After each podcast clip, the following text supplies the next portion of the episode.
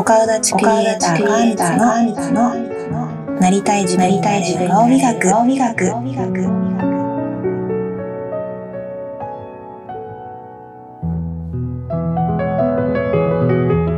改めましてこんにちは。この番組ではそろそろ本気でなりたい私を目指したい皆さんを応援しています。心と表情はつながっています。表情の蓄積がお顔を作り出しています笑顔が多くて明るい人は口角が上がったり、物事を暗く考えがちな人は眉間にシワが多かったりしています。よく笑っている人や表情が明るい人、一生懸命人生に対して向き合っている人、自分軸を持っている人は表情も美しく、その人らしく輝いています。この番組では、いい顔、いいコミュニケーションをテーマに、セラピスト川光が素敵なお顔立ちだなすごく輝いて自分軸を持っているなと思う素敵な方々にお話をお伺いする番組です。お聞き苦しいこともあるかと思いますが、よろしくお願いいたします。今回4回目の放送です。私が日頃から大切にしていることで、グリッド力というのがあります。勇気、投資、根性などの意味で使われていて、歯を食いしばるという意味もあるそうです。困難な問題や高い壁にぶつかったとしても諦めない心という特別な一種のスキルのようなものだそうです。達成力、我慢強さという形でも使用されていて、どんなに長い時間がかかっても最後までやり抜く力のことだそうです。グリッドを持つ人は物事に対する情熱がある人とも言えるそうです。私の情熱がたくさん伝わる素敵な番組を長く続けていけたらいいなと思っています。ぜひ皆さんからのご意見やご感想なども励みになりますのでお寄せください。今回4回目はいつか結婚したいを自分で叶える1年婚活で一生のパートナーに出会えるサロンドソエル代表マレッジカウンセラーのちなみさんをお迎えしてお話をお伺いしています。今回もちなみさんとはカフェでおしゃべりをしながら収録させていただいています。ぜひお聴きください。どうぞ。ちなみさんのところはやっぱ会員さん今いらっしゃってる会員さんはご紹介が多いってことなんですけど、半分以上はご紹介っていうあそうね。ほぼ100%ご紹介です。はい。あのー、ご紹介は、まあ、実際お会いしたことがある方とか、えーと、会員さん今活動してる会員さんを紹介してくださったりあのあとはもう成婚大会した会員さん。がご紹介してくださったりするので、まあ、すごい様々なんですけど、あの全部一度お会いした私が一度お会いしたことがある方からのご紹介なので。すごいありがたい、ね、お互いにでもすごく安心感が出ますよねご紹介だとそうそうそう。全くね知らない方とかだと、申し込まれるで来ら来られるまで自分もちょっと緊張するじゃないですか、うんうんうんそうそうそうそうそうなんですよね。なんか A さんのご紹介だからっていう私の安心感もあるし、うん、A さんがあ紹介者だとしてね A さんのご紹介だからっていう安心感もあるし、うん、あとは多分そのいらっしゃる新しくいらっしゃるお客様も A さんが言ってるから千上さんのところに行こうかなと思って来てくださるんだと思うのでそうお互いに、ね、結婚なんてちょっとやっぱ人生の中で大きなことだから、うん、あのでまあ、深い話もすごい聞いたりするので。そうするとやっぱり信頼関係がないと結構話しづらいこともあるだろうしなのでやっぱ最初に信頼関係を結べるっていうこととあの本当にお客様しかいらっしゃらないので もう私自身がすごいありがたいしあの安心お互いに安心していられるのかなと思って、まあ、もちろんねそうそうじゃないところからのお客様もあの来ていただけるようになると嬉しいなとは思うんですけど今のところは紹介からでずっと続いていてなんかどんどん増えてきてむしろなんかちょっと11月はまだ始まったばっかりの2日ぐらいで11月のカウンセリングがもうちょっと受けられないかなっていう感じに1回なってまあもうこれでもうご入会者が増えちゃうと受けられるなぜかというと新規の入会の時ってすごいいろいろお手伝いがあるのでそこがやっぱりもう頑張りどころなのでお互いに会員さんもそうだし私も頑張りどころなのでこれからの入会数にもよるんですけどもご入会がカウンセリングしてご入会ってなっちゃうと11月はもう完全に受けられないから12月の頭でやりますよっていうふうに今してるんですけど。結構あの最初にね今日の収録する前にも、あのちなみさんとは結構お話しさせていただいて、やっぱその中で言ってたのが、やっぱ師走じゃないんですけど11月12月とかってイベント増えてくるんでやっそうそうそうぱ皆さん結婚っていうかこう何かパートナーが欲しいなとかそういう気持ちがやっぱ強くなるのかなって思うので11月はやっぱ通常の月より増えてるっていうのもあるそれもあるかもしれないですね。現実にその過去に私あの大手の相談所にいた時も実際あのこの季節ってあのご入会者が多くなる時期でもあったし。あのね、イベントごとが多いし、でちょっと人肌っぽいし、いうか寂しい、なんかね、ちょっと寒くなってくるとみたいなのもあって、あの増えてるのもあると思う。でもね、実際増える時期はいろいろあって、あのそういうのなんかすごい興味ある。あそうですよね。あのね、家族と過ごす時間が多くなる時、ゴールデンウィークとか、お盆とか、お正月とか、ああいう時って、まあ、実家帰ったりして、あの、じその周りの人にちょっとワイワイ言われたり、その地元で、とかからね、あの来てる方だと、地元で、その友達が子供を産んだり、家族と仲良さそうにしてるのを見て、いいなって思ったり、あとはその、あ、ちょっと遊ぼうかなと思ってた独身の友達がだんだんいなくなってきて、あの家族との時間を過ごしてるのを見ると、あ、自分もそうしたいなと思ったりして、結構その、そういう長いを、あの、家族と過ごすような期間の後に入ってくる人は結構多い。あじゃ。あその時にちょっと意識を持ちやすいというかそうそうそうそうそう。あの自分の中で、こうそのその気持ちになる割合が大きくなあるそうそうそうそうそう。やっぱりなんかそのあ家族と過ごすとこんな感じなんだなみたいな良さだったりあとはねなんか人を見ていいなって思う方もいらっしゃるみたいですね。周りの人を見て結婚して幸せそうだなとかまあ子供が欲しい人だったら、ね、赤ちゃん可愛かったなとかそういうのもあるかもしれないしあとはそのイベントごとの後と自分の年齢とか自分のタイミングであもう何歳だからとかもうすぐ何歳だからとかそういうので来る方が多いですかね。あそれぞれなんか自分の中のタイミングでこう意識が向いた時にちなみさんのところにそうなんだよねっていうのがそうそうですね自分の中でタイミングなんかでもね結構多分潜在的にはいつか結婚したいって思ってる人は多いんだと思います。けどいつかいつかと思いながらそのいつかがずっと来なくて来ないっていうかそのまあなんだろう。そのいつかが白馬の王子様とか男性だったらなんて言うんだろう。白馬の王女様じゃないけど。そうまあ、そういうなんかそういうこともあるかもしれない。けど、まあ、そういうの。なんかきっといい人が現れるはずはずはずって思ったまんまなんかこう年を重ねてしまっていつかが来ないから来る人もいるし。うん、そうですね。なんかいつかって思わずになんかい今を大事にしてほしいとか。そうなんですよね。今のね理由があって今じゃないんだったらねいいと思うんですよ。理由があって今はこれにもうすごい頑張りたいから一番は勉強とか一番は仕事とかそういう時期ももちろんあっていいと思うしそうじゃなければ結婚したいって思ってる気持ちがいつか結婚したいと思ってているんだったらもう婚活がを一番にしてなんかねそれをこう曖昧にしないでそう今を大事にねあの活動してほしいあのまずはその別に今なのか今じゃないのかっていうのも含めてご相談に来ていただければそれであ今じゃないねっていう時もあるしその最初のところからねちなみさん。のところ来てくれればね一緒に向き合ってくれるあそうそう。嬉しい身になってねお話も聞いてくれるし。そうそう。なんか別に無理やりあの今じゃない人を無理やり婚活させても絶対うまくいかないので絶対無理やり入れるのは私も嫌なんであのやりたくないし。ただ来てじゃあ今やりたいっていういうことに気がつけたら、うん、なんか一緒に頑張りましょうっていうこともあるしいろいろなのでなんかまずはなんだろうそもそも結婚したいのか分かんないみたいな気持ちになってる人とかもいらっしゃるのでそういう感じでも来ていただいてもいいかなと。思います。いいと思いますでも結婚したいって少しでも思ってるんだったらねそれを大事にしてあげるそうそうなんですちなみさんもね。私もなんかパートナーが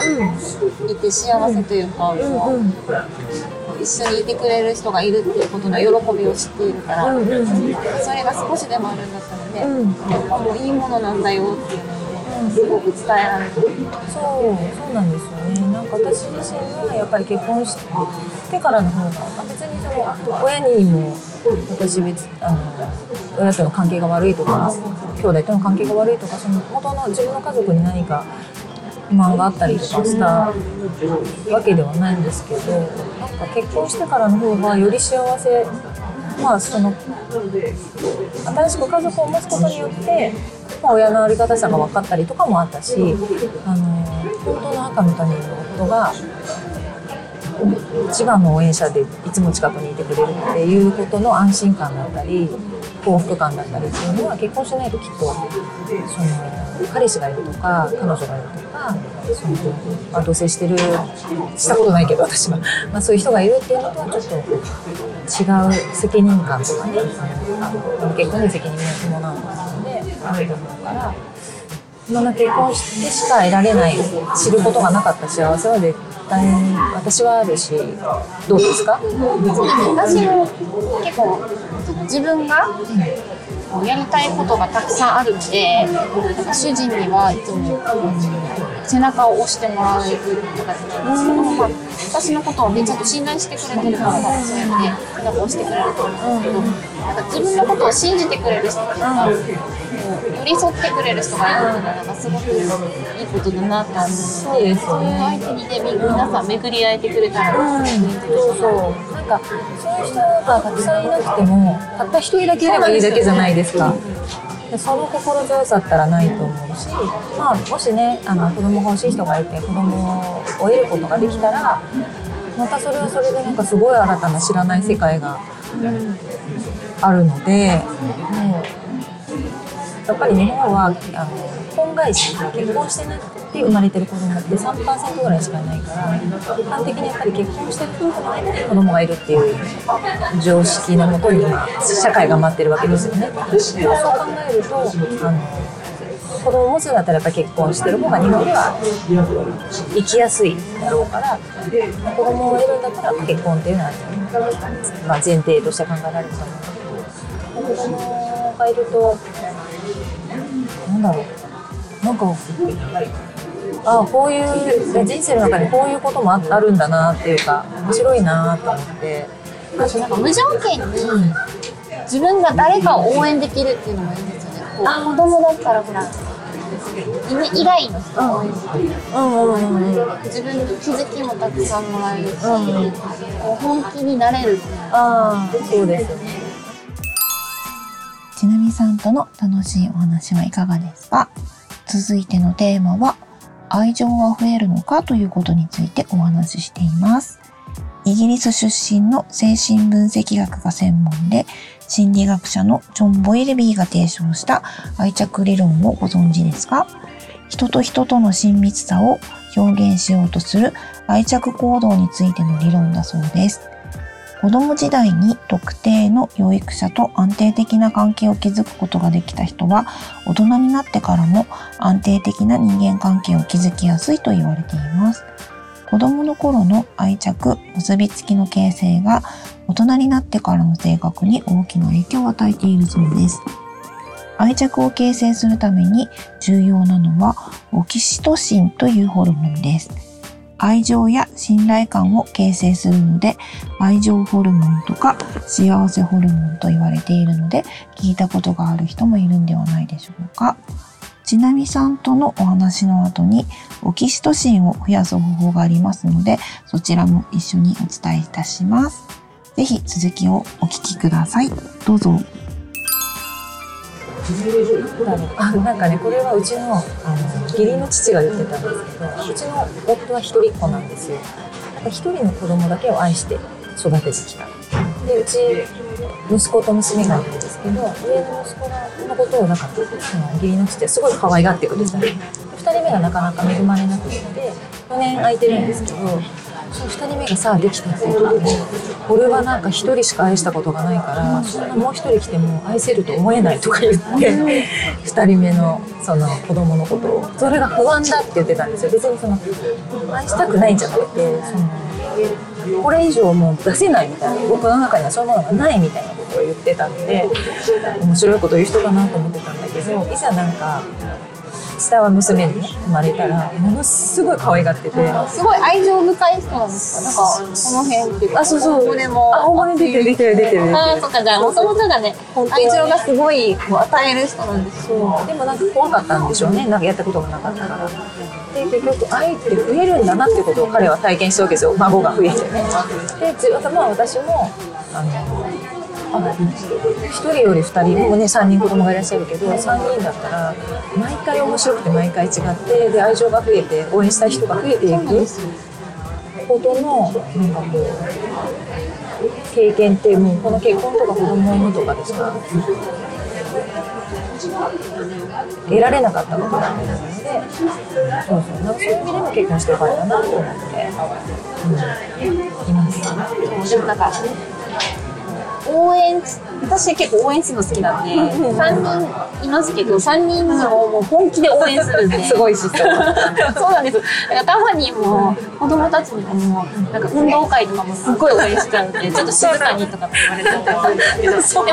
本気で応援してるから、これ以上自分のエネルギーを燃やせるかっていう心配があるのはわからない気もないです。ああ、そうかそうかそうか。自分の体力が持つのかなとか。そんなに。でもそれもなんか一つ幸せで、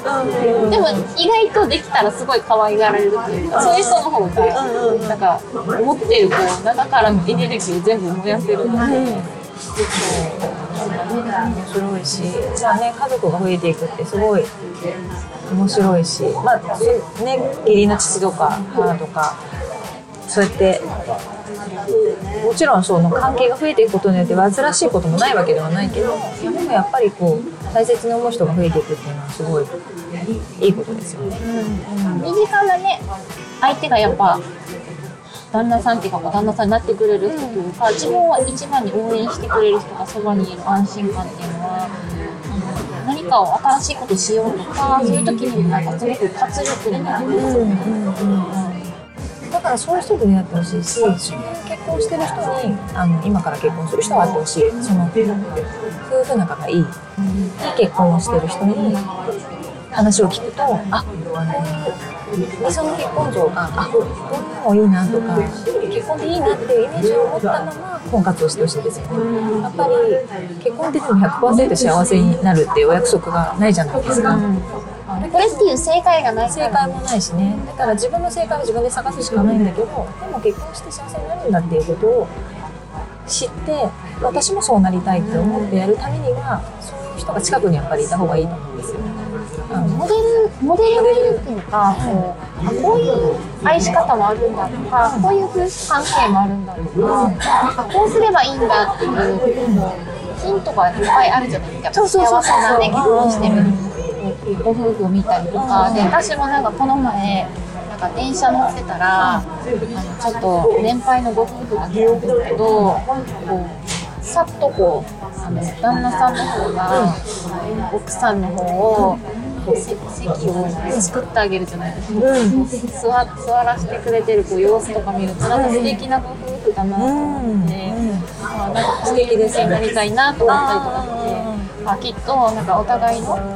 長い年月をかけて育んでいったものがあるんだなと思ったら、なんか想像力豊かなんで、そうなんかすごいそのなんか家庭像がもう勝手にちょっと出来上がっちゃったんですけど、でもなんかいつまでもなんかそういうご夫婦にっていたいなって、やっぱねそれが主人であってほしいなっていうのはやっぱ思うので、なんかそういう気持ちってなんかすごく大事。だそうですよね。そうそうなんとも言えないというか、まあ想像力豊かなんでちょっとその想像は言えないんですけど。面白い。でもまあ結構そういうの私も気づく方だし、あのなんだろう、温かい気持ちになるから、なんかそういうそういう関係でいたいなとは思います。でも。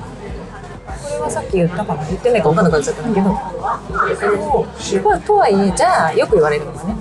それってちなみさんの旦那さんがすごい素敵なんでしょとか、あの旦那さんがいい人だからあなたは幸せなんでしょっていうふうに言われるんだけどいや全然幸せあの素敵じゃないとこいっぱいありますけどあの多分もしかしたら他の人が聞いたらもうすごい嫌いって思うような行動をすることもあるしなんか嫌なこと言うことだってないわけじゃないしでもなんかそういうのも全部含めてあの好きなところももちろんあるんだけど好きなところも嫌いなところも全部全部含めてもうこの人でこの人しかないっていうなんかそれでうちの夫なんだっていうそこも好きみたいな嫌いなところも好きぐらいに嫌いなんだけどねその行動としては でも、まあ、あなただから好きっていう感じに思えるから一緒にいられるのかなと思う。なんか旦那さんだからとか夫だからそうとかじゃなくて、多分人間ってそうそう人間とそう含そう好きってこのこの人間が好きみたいな言い方。人が好き、この人だからっていうのはすごいあるからお互い様他ねですよね。他の人がやったら嫌なことかもしれないけど、あなただったら許せるっていうそうそうそう。いう感覚ですよ仕方ないなとかまああと注意できたりとかね。それはまあ普通に嫌なことだったらそれは嫌だからやめてとか。うん私は嫌だからやってほしくないとかも言えるし言った方がいいし結構我慢する人だったんですけど昔はね。言った方が関係も良くなって、うん、言った方がうまく回るようになったのであとは逆に、あの嬉しいこととかありがとうっていう気持ちもいつも伝えるようにして。大事ですよね。ありがとうって本当最高の褒め言葉じゃないですか、いい言葉ですよね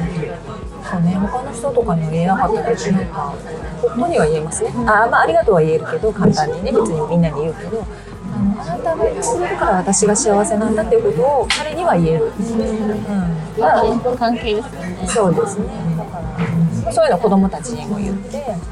ね、循環として、あのやっぱり自分がいい結婚生活をしていたら、子供結婚っていいものだなってきっと思ってくれるし、結婚の幸せを私の子供にも味わってもらいたいなと思ってるから、そのために仲良くするわけじゃないけど、仲良くしたらそういういい循環もあるかなと思ってして、会員さんにも、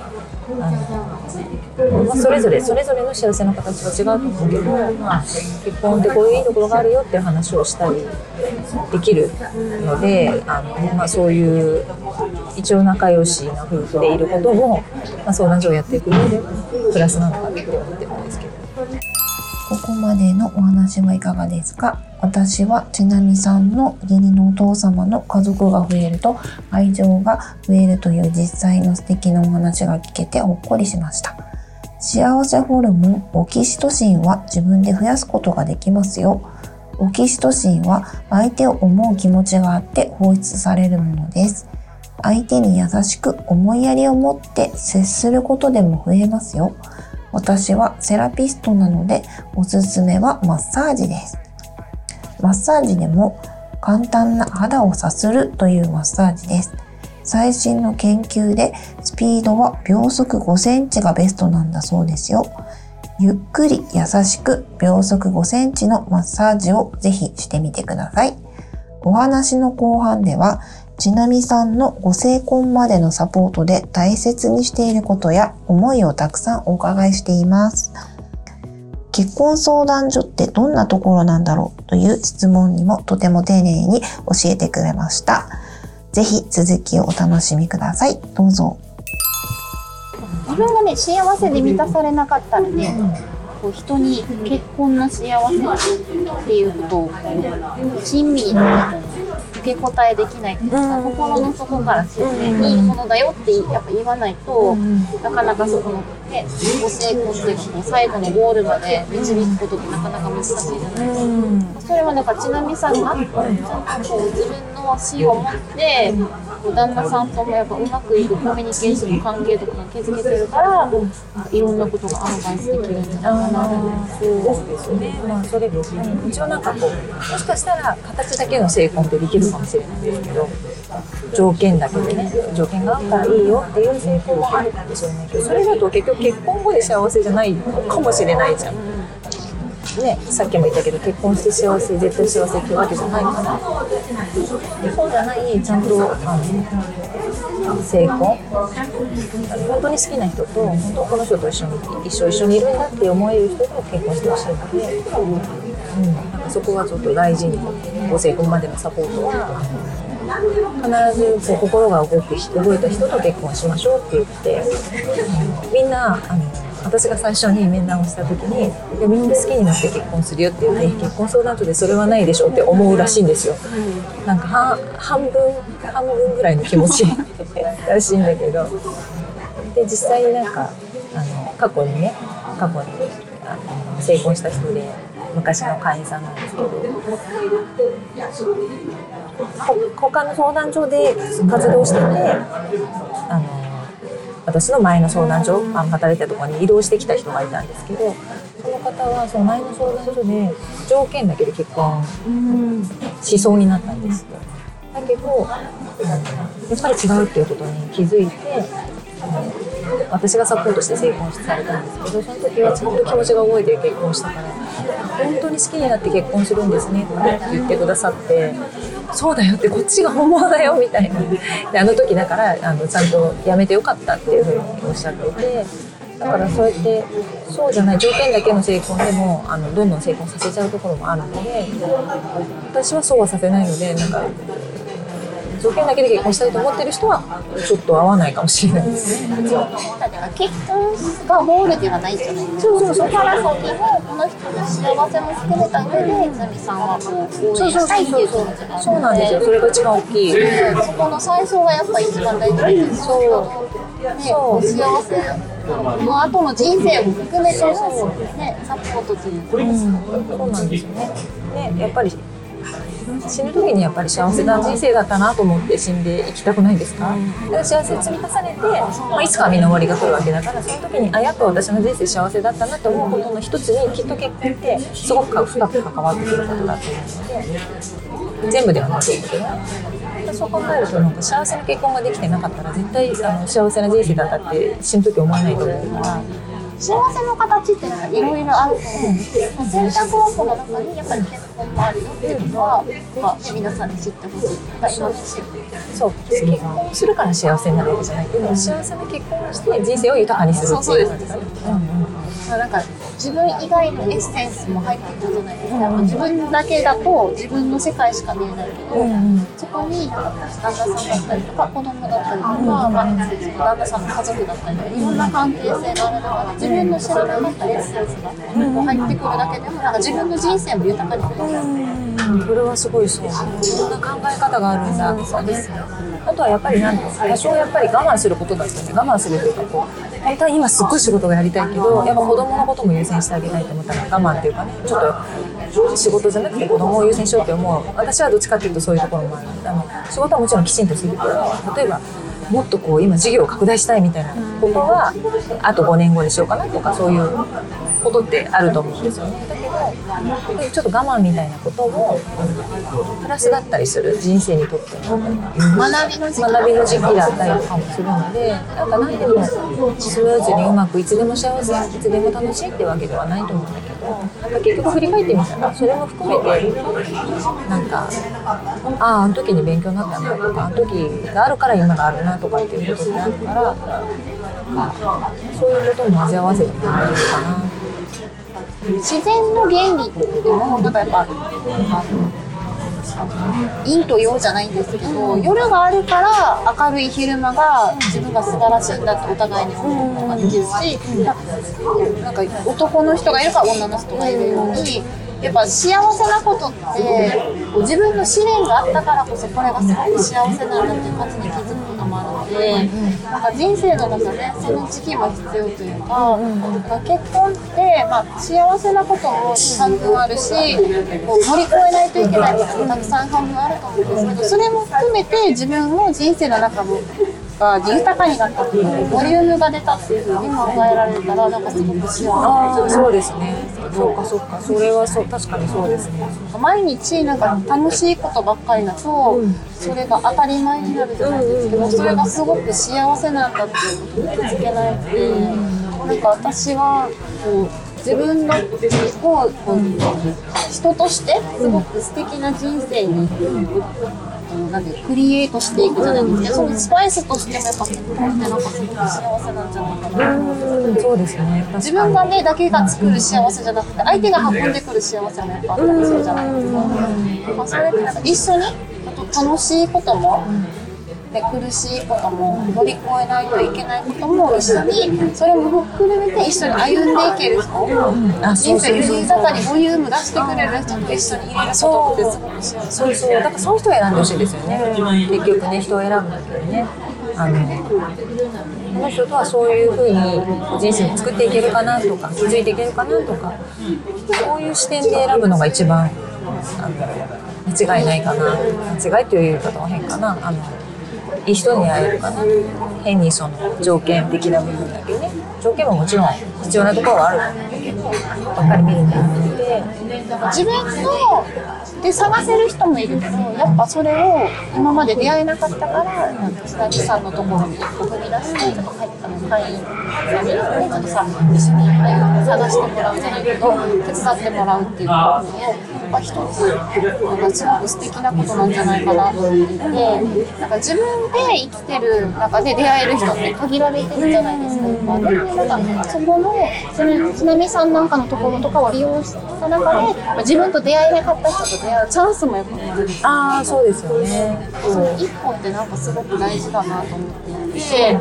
なんかぜひね、なんか今、結婚について前向きに考えてる方とかがいたら、なんかちなみさんのところにね、相談に来てみるとか、違う、ね、意見が聞けたりとあか、あそうですね。違うね。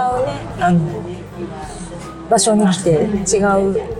意見とかそうそう。なんか自分の考え方をもう一回見直すとか。そういうこともね、含めてね、婚活だから、ね、いいですね。そうそうそう。素敵だなと思ってお話聞きたいなと思ったんですけど、なんか、人生の中で女性にとって結婚ってすごく大きな選択じゃないですか。やっぱね、慎重になって考えるじゃないですけど、やっぱ、こう、本当に信頼できる人のところに行くっていうのがすごくおすすめなのかなと思って、その点でやっぱ、ご紹介が多い千成さんがやってることっていうのは、なんかそれがすごく皆さんに伝わってるんじゃないかな。あねなんかだんだん皆さんに伝わってきたのかなってあの本当に多くなってきたので地道に地道に本当に紹介できてたんですけどやっぱりどんどん広がって一番やっぱり嬉しかったのはあの成功された方とか成功された方は成功したわけだから自分がこういい幸せをね掴まれて今の幸せそうなのでその方がご紹介してくださるの。ある意味もちろんありがたいことだけど普通かもしれない。でも活動してる方が言ってくださってるのってすごくなんかその今まだ途中なのにまだ結果出てないのに言ってくださるのはあのすごい嬉しいなと思って途中のそのサポートとかもすごいいいしちゃんといい方に出会えるよっていうことをみんなに知らしめて そしたらそのうちの、ね、お友達が来てくださったりしてるからなんかすごいやっぱり信頼をしていただいてるとかっていうところでなんか紹介がね嬉しいなと思うんですけど、まあ、でも紹介じゃない方もねこれ聞いてそうですよねどんな人かなとそう思なんですよ。だからやっぱこうこんな素敵なね活動されてるからやっぱ。いう素敵な人がいるよっていうことを皆さんに知ってほしいなと思って今日お話聞いてるんですけど、結構じゃあ婚活をしようと思うと結構じゃあ1年間とか期間を決めてこう集中的に頑張るあそうそう私は一応1年間っていうふうにあの期限を決めていて、まあ、伸ばしても2年間っていうふうに言ってるんですけどなぜかっていうと,、えっとね、一番その相談所とかで、ね、活動していただくと,、えっと6ヶ月で成婚する人が一番ボリュームゾーンなんですよね。であとは10ヶ月次のに多いのが10ヶ月ぐらいで、まあ、あ違う在籍期間が10ヶ月ぐらいかな平均するとそう考えると1年間が一番1年間の間にその成功してる方が多いしあんまり長くやっても集中も続かないしあのもちろん辛い時とかもあるのであんまり長すぎるのも良くないっていうので一応1年って決めだけど実際にお客様と面談して決めたりするのはその人それぞれでいつまでに結婚したいかって違うので、えっと、次の誕生日までとか、えっと、今だったら3月年度内とか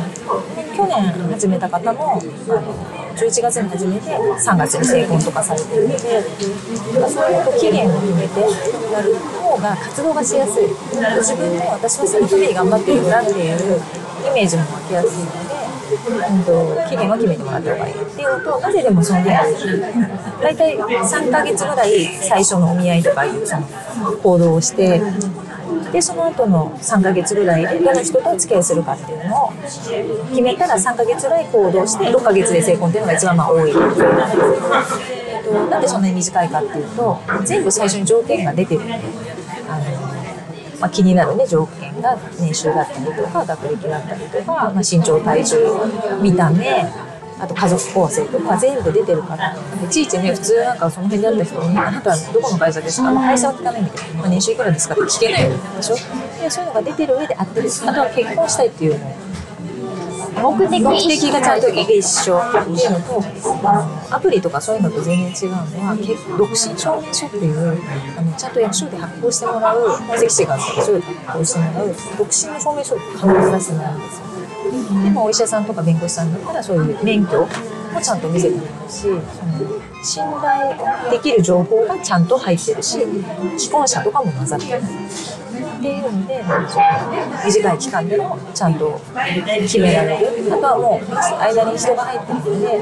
相手の気持ちとかも確認しながらもう今どういう状況ですよとかっていうのを確認してちょっとまあやらせみたいな感じのもんかもしれないですけど相手が OK で言うよっていうのを分かっててプロポーズしてもらうみたいな。だからなんかちょっと不安じゃない？ちゃんといいって言ってくれるかなみたいな。普通のね結婚だと相手が言ってくれるのをいつかいつかと待いつそうそうそう。待つっていうのもやっぱあるけど最初の目標っていうか目的がやっぱお互いにゴールが一緒だから目指すところが一緒だから。そう、えっと、一応交際してから3ヶ月で成婚するっていうルールがあるんですよね。でそれを6ヶ月までは伸ばすことがあるけどそれ以上は伸ばせないっていうのが分かっているのでみんなそのルールのもとにやってるからもうそこまで決めなきゃっていうのが分かってるし、まあ、その間でどういう気持ちが動いていくかっていうのも報告してもらってるからあのすり合わせが相談所同士でできるで本人たちも安心して付き合えるっていうのとあのこれがなんかちょっと特殊なルールかなと思うんですけど、えっと仮のお見合いしたりとかお見合いとか仮の交際をしてる間は並行でやっていいんですね。3人ぐらいの人2人とか3人の人と同時にあのお付き合いしながらっていうのが大丈夫なので、ちょっと言葉は悪いですけどそういう比較しながら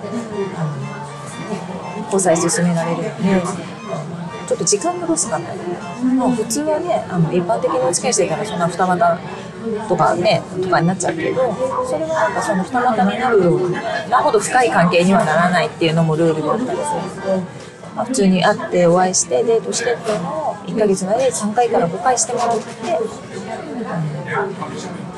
どっちがいいかなとかっていうのを見比べてやるので、まあ、婚活の時間ってねあの年齢を使っていく時間でもあるので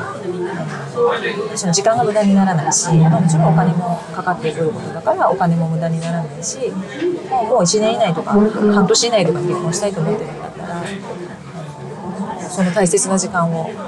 一人の人が終わったからじゃあまたお見合いして次の人みたいな感じでゆっくりゆっくり使わずに済むっていうところも結婚相談所のいいところ。かなそうですよなんかなんかお話ししてみたりとかその人にと時間を共有してみないとわからない情報もあるじゃないですか。書類上で例えば年収だとかあと家族構成だったりとか趣味とかそういうのは垣間見ることはできるかもしれないけど時間を共有してみないと例えばこの人とのあの話のこう会話のキャッチボールができるのかとか例えばなんかこのペースとかあるじゃないですか。話し方のペースだったりとか例えば、えっと、食の傾向があるとかそれも一緒に食事してみないとわからなかったりとかそういうのもあるので。全部の情報を揃える時間じゃないんですけど、自分の中で本気だからこそ必要な情報っていうのがたくさんあるからそれをちゃんといただける時間があるっていうのはすごくありがたいですよね。そうそう。なんかね表面的な情報だけじゃないね。そういうあの会ってみなきゃわからない一緒にいてみなきゃわからない情報も。ねそう仕草だったりとかねその人の声かけの仕方とか,、とか自分がこうやって言ってほしいっていう言葉をちゃんとこう受け取ってくれるのかどうかとかあるじゃないですか、私のことをちゃんと全部受け止めてくれるだけの、なんかこう包容力じゃないんですか例えば誠実な人がいいと思ってんだったら、その人には誠実さがあるのかどうかとか、そういう情報を集める時間をしっかりもらえるっていうのは、なんかすごくありがたいか安心できます、ああそうですよね。あとはやっぱりなんかこっちこっちもそういう情報を集めるももちろん一つだし自分がやってあげたいとかなんかそういう気持ちがあ出てくるかみたいなのも確認する時間でもあると思うんですよね。どんなにすごいいろいろ良くていろいろね気遣いとかもある人でもなんかこうそれが生まれてこないとこういう気持ちが動いてこないと意外とうまくいかないのでそれを確認するためのなんかすごいだからそういう意味での条件がいい人とそうでもないんだけど好きっていう人で好きっていう方を選ぶこともすごくよくあることなので私はやっぱりなんか気持ちが動ける人の方が結局なんかその条件っていつなくなるかわからないことだから。結婚後も幸せであるためには気持ちが動くっていうのはすごく大事な条件なのかな匂いとかもねそうですね。あとはなんか2、3回こう本当の交際になる前に会える時間があるっていうのはなんかすごくありがたいなと思っていて、例えば。あいやいや結婚者になる前だと23回ではなくてねもうちょっとかな普通はね6回7回ぐらいやってるあお会いできる。大体イメージだと,、えー、とあまず最初お見合いをします。お見合いをしたらそこでその時はね全部セッティングも私私たちの方でやって当日場所に行って2人で1時間とか1時間半ぐらいお茶をしてもらうそれで帰ってお互いの相談中におあの人とも会いたいか会いたくないかっていうのを相談してもらう2人とも OK だったら初めてそこで電話番号とかが公開されるんですよそれでその後えー、と1ヶ月に3回から5回、えー、と大体に1ヶ月か2ヶ月ぐらいお付き合いしてそこが仮の交際期間でその1人の人に決めるので、えー、と多い人だと10回ぐらい会ってから決めるしその間に自分の中でその人のあの占める心の割合が大きくなるかどうかもそうそうそうそうそうそうそうそうそうそうぱもう結婚する相手もそうなんですけど、やっぱで家族になる相手っていうのは、自分の生活も含めてその人が入ってくるものですよ。ね、でやっぱ自分の気持ちの中でその人の気持ちがやっぱだんだん大きくなっていかないと、やっぱ選ぶ基準にはならないので、そう難しい。その期間がね、そうそうそう。自分と向き合う時間っていうのもあるからいいですよね。そうそうそうそうだからそこがそのだから仮のその2ヶ月間ぐらいの間は並行しても大丈夫なのでまあそのね比較することによって気づくこともあるしあなんかこっちの人すごい条件良くていいと思ってたけどこっちの人の方がなんか一緒にいるのが楽しいみたいなで女性は特になんかそういう楽しいとかそういう感覚をすごく改善される方がいるからそういうのがないと逆になんかどんなに条件が良くてもやっぱり選ばれなかったりでもなんかそのじゃあ男性がもしその女性を落としたかったら彼女が楽しいと思うためにはどういう子供化すればいいんだろうとかいう努力をしたりとかもできるし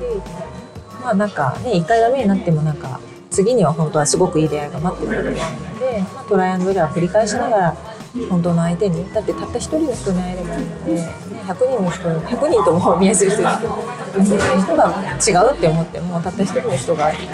いと思ってくれれば結婚するしそういうパートナーを探してるんだと思って。断られてもめげずにだかめげずに活動するところもちょっとこうサポートするのが私の仕事ま人がいて人がいるので婚活疲れた時とかも、まあ、愚痴言ってもらったりとか励ましてもらったりとかができるっていう良さもあるから人がいる婚活と人がいない婚活ってあるんですけど相談相談所も、えっと、全部同じように見えてあの結婚相談所だったりよくよく調べたら結婚情報サービスだったりその情報はいっぱい提供してくれるんだけど人はそういうふうにこう世話を焼いてくれない。私が世話を焼く方の、まあ、昔でいうオナコードさんみたいな感じなんですよね。だから私自分で勝手にやりたいからって思う人はそういう人はいなくてもいいかもしれないし、まあ、週に23分頑張ってほしいっていう人は私みたいなところに来てもらうとい。いそして私みたいな人にサポートしてほしいのかもっと別のなんか数字で理論的になんか何パーセントがみたいな人がいいのかはそう人それぞれなので会う人のところでやってもらった方が人を選ぶにしてもいいと思う。確実に私がもし、うん旦那さんがいなくて、今結婚したいと思ってたら、ちなみさんとこ行くと思う。ありがとうございます。100%ですから。そうそうそう嬉しい。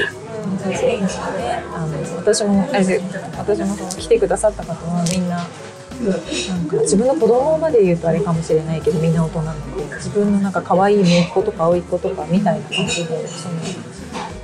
みんな100%結婚してほしいと思ってサポートしてるのでそうそうもう気持ちは、ね。うん、はい。やっぱ気持ちが伝わるから、頑張ろうとも思えるし、一生懸命やってくれてるちなみさんに皆さん紹介しようってやっぱ思うから、そうですね、そこは裏切らないようにややりたいっていうのが私の中で頑張りますそこは、今後なんかちなみさんのところになんかお話聞いてみたいなとか、あのなんかこうご相談したいなと思ったら、どういうふうにアプローチしたら。えっと、うん皆さんいろいろなんですけど LINE あ公式 LINE か公式 LINE に登録してもらってそこから連絡してくださる方もいらっしゃるしブログとかあのホームページからあのまずはカウンセリングなんですけどカウンセリング有料のカウンセリングを受けていただいてでカウンセリングが、えっとカウンセリングからそれで終わる人っていうか他の相談所に入ってて相談に来る人もいるそういうなので有料メニューなんですけどもしそのまま相談所に入ってくださる場合はカウンセリングはあのあの値引きするので実質無料なんですけどカウンセリングにお申し込みいただきたいんです。ホームページがブログか公式 LINE から。でえっ、とブログにあの無料のメールアドレスあメールアドレスねメールマガジンメールレッスンが載せてあるのでそこから登録していただくとなんか婚活あの結婚相談所ってどんなところとか婚活情報サービスって何とかあの友達の紹介のいいところと悪いところってこういうとこだよみたいなあのレッスンが無料で受けられるのでそういうのとか見てから来ていただくとより一層なんか話が分かりやすいかもしれない。そうですね、そもそもなんかこう、結婚相談所ってどういうところなんだろうっていうところから気になってるそうですね。そういうのがすごい親切ですね。そうですね。やっぱりなんかこう私も実は知らなかったぐらい結構この複雑なのであの一概に結婚サービスとか言ってもいろんなものがあるのであの一度それを登録してもらってあの見ていただけるとあの理解が深まってあどうしようかなって思えるかもしれないし、まあ、そういうの面倒くさいから話聞きたいなと思う人はもうあの登録していただければ私が直接お話ししますので。はい。ちなみさんのところに来ると、ちなみさんっていうのはファッションのこととか、ね、あはいはい。いろいろされてるからそういうなんか結婚もそうなんだけど、その人が輝くうん人生っていうかこうヒントもいっぱいいろいろくれるから、ね、いいですよ。あ、そうですね。相談してくれるだけで、あ、いいのかなって。ああ、そうですね。そうそう、イメージコンサルタントって言って、えパーソナルカラーとか骨格診断とか、あと、まあ、その人をよく、どういうイメージを良くするにはどうしたらいいかっていう、その見た目からのアプローチも、あの、お話しできるので、婚活の方にも100%それが写真とか大事なのでね、言ってるし、そうじゃなくてもそれだけで、あとメイクとかも教えできるので、そうそうあの見た目だけ整えたいっていうごご結婚されてる方もいらっしゃったりするので、そういうサービスも。私が以前ほらあの参加させていただいた第一印象の,、あのセミナーもすごく良かったので。そうですね。えっ、と、それはあれですね、コミュニケーションのね、あれをね、結婚してる方が多かったので、あ、でも独身の方もいらっしゃったか。そうそうそうそう、混ざって、ね、男女のものの違いで、やっぱりなんかコミュニケーションを良くすると、それ婚活だけじゃなくてね、普段にも使えるし、なんかいいコミュニケーションとか、いい考え方をそこにできてると、なんか自分の人生も豊かだったりとか、こう楽しかったりとか、そうそう、よくできるので、ああいうのも参加していただけると、セミナーから他のこともいろいろ参加される方もいらっしゃる。なんであのちなみさんの情報はあの私のページに UR 貼ることできるので、はい最初のページにちょっと貼らせていただいてああ、ありがとうございます。そこからね、多分コンタクト取られた方が多分皆さんに、まあ音声だからなかなかね、ああ、そうです、ね。UR とかは伝えられない。あそうですよねそれは 大変それはまあ、あともう一つ最後に聞いてもいいですか？私結構あのこう考とかその人の感情とかお顔から読み解く仕事をしてるのですごく気になったのが、そのお見合いする場所とかを最初に決める時ってなんかこうどういうふうに決めるんですか例えば。決める場所は基本的にあのホテルのティーラウンジで行うんですよ。あのそれが本当に結婚につながる出会いかもしれないので、あとはまあちょっとね静かなところでやっていただきたいというのもあって。で大体ねどちらかの希望で決まります。あのお住まいとかえっとなんだろう時間帯とかその曜日とかによっても変えたりはしてますけど、なんかその顔で変えられるんですか？あ一応なんか例えば楽しいことが好きな人とかだとなんかそういうちょっと変わったカフェとかそういうことが良かったりとかなんかすごく洗練された顔でなんか質を大事にする人とかだとなんかそれこそちょっと料亭だったりとかちょっと静かな場所で厳かな感じが良かったりとかなんか知的な感じがするとかなんかそういうなんかコツとかあるのかなああそれはねそそこまではないかなあの望む人はいるかもしれないですけど必ずここを予約してくださいみたいな人がいるかもしれない。そうするとやっぱり遠くからもね来なきゃいけない人がいたりするので柔軟性を持ってそこはできれば男性が女性のところに行ってくれるといいんですけどそれはね一応あの申し込みをされた方が選べることになってます。受けた方が、ルールとしてはね。だけどまあそうなんですよ。結構そういうルールもあります。あのお互いにトラブルにならないようにあの、ね、普通にそういうアプリとかの出会いだとそういうことでトラブルになったりとかしてる方もいらっしゃるのでいっぱい結構そういうので頑張った後に来る方もいらっしゃるので、うんうん、そうかなんかこの場所の決め方とかなんかすごい気になる。そう面白い。なんかそれちょっと考えてみるな。んとかさんにはここが合いそうかなとかまあ、でお互いそれで場所もその辺でよければねそういうのでやってあげると。私はこう気候とか環境とかそういう場所とかそういうのをすごく重視してお顔立ちでは研究してるので、なんかその場所の決め方でなんか実践的に津波さんがこうこれがいいよとかっていうのがあるのかなと思って今す。ごいいいです。人人には寄ってないですね。だからどっちかというと場所によるかなあんまりやっぱり遠くまで行かされるのは嫌だっていう人が多いですよね。優先順位優先順位的に。あの生活環境とかに合わせて。そうそうそう。あとなんかねなあのなるべく行ったことがある場所がいいっていう人も、ね、緊張する人とかだったりする。とかはありますけど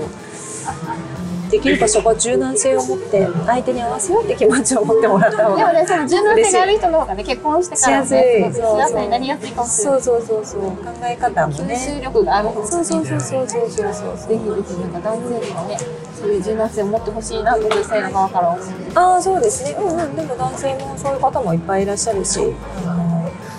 私の今入ってくださってる方とかすごいそういう感じなので、えー、いい方にいい方があって人間ぜひ結婚していただきたいと思ってるんですけどそれをちょっと、ね、日々こう人の幸せをサポートする仕事をしてるから、しかも何十倍も幸せに触れることが多いのかなと。そうなんですよ。それがねすごい楽しくてこの仕事をやりたいと思ったんですよね。あ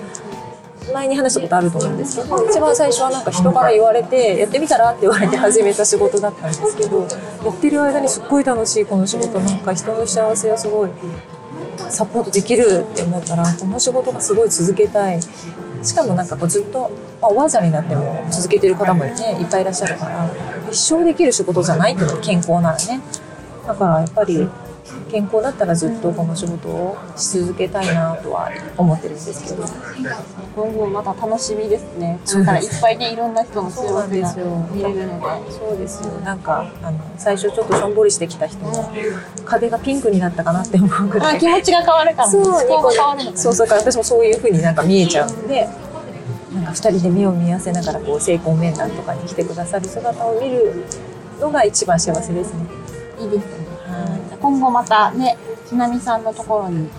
ちょっとご相談したいなって思う人がいたらね、ちょっと UR 貼っときますので、はいぜひ、ぜひはい、コンタクト取ってみてくださ。はい目にかかれると嬉しいです。今日はありがとうございました。こちらこそありがとうございました素敵な話をいっぱい聞けたこちらこそいつも楽しく。その前のね、話がちょっと長かったそうそうそういつもね、はいあの話しすぎちゃうぐらいだから。その一部をちょっと皆さんにお話を聞かせていただきました。ありがとうござはいい、ます。ありがとうございました。失礼します。